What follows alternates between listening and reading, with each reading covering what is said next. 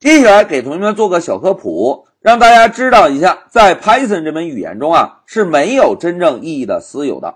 哎，同学们，在上一小节刚给大家介绍过私有属性和私有方法，对吧？私有属性和私有方法是对象的隐私，如果不希望在外界被访问到，我们呢就可以在属性名或者方法名前增加两个下划线。哎，增加了两个下划线之后。属性就会变成私有属性，而方法呢就会变成私有方法，对吧？但是在 Python 中啊是没有真正意义的私有的。我们啊给属性和方法命名时增加了两个下划线之后，Python 的解释器呢会对私有属性和私有方法名进行一个特殊的处理。处理之后啊，外界就没有办法访问了。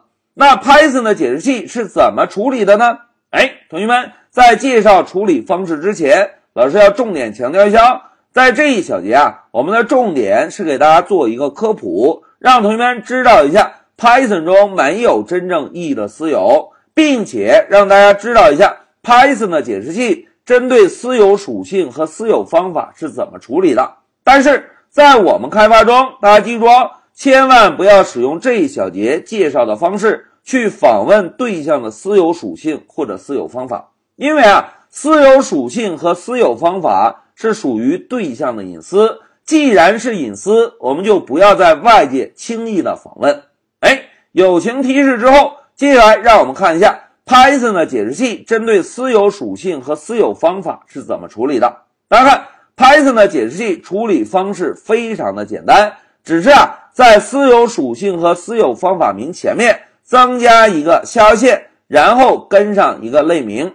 哎，处理之后的结果呢，就是一个下划线类名，然后跟上私有属性名或者私有方法名。哎，就是这么简单。那么我们在外界能不能使用这种方式来访问到对象的私有属性或者私有方法呢？来，让我们回到 Pycharm 做个演练。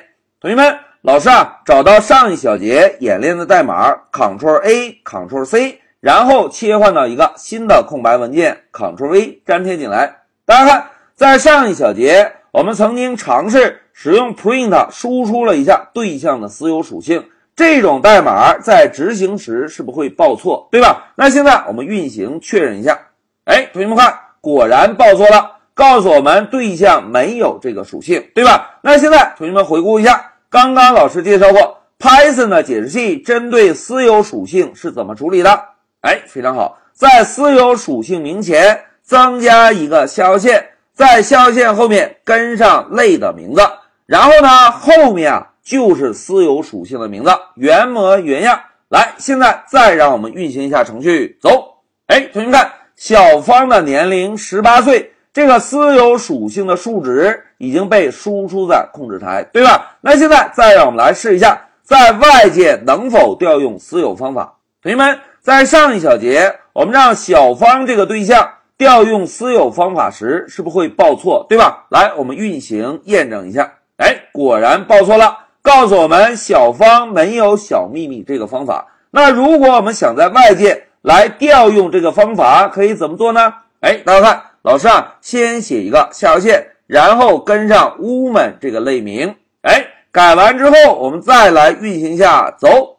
哎，同学们看。私有方法同样也可以被调用，对吧？那现在同学们看一下改造后的代码，改造之后，我们是不是同样可以在外界访问一个对象的私有属性，或者让对象去调用它的私有方法，对吧？因此啊，在 Python 中是并没有真正意义上的私有的，在 Python 中啊，只有伪私有属性或者伪私有方法。虽然我们可以使用两个下划线。把属性和方法保护起来，但是如果我们知道了 Python 的解释器对私有属性以及私有方法的名称处理规则，是不是同样也可以在外界访问到对象的私有属性，或者让对象调用私有方法，对吧？来，让我们回到笔记，同学们，在这一小节啊，老师呢就给大家做了一个小科普，让同学们知道一下。在 Python 这门语言中是没有真正意义的私有的，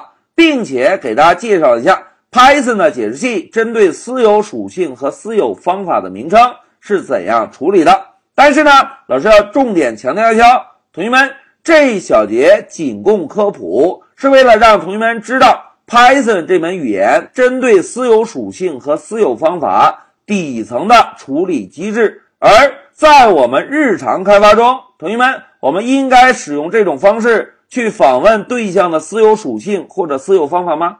哎，并不应该，因为啊，私有属性和私有方法是对象的隐私。既然是隐私，我们就不要在外界轻易的访问对象的隐私。好，讲到这里，老师就暂停一下视频。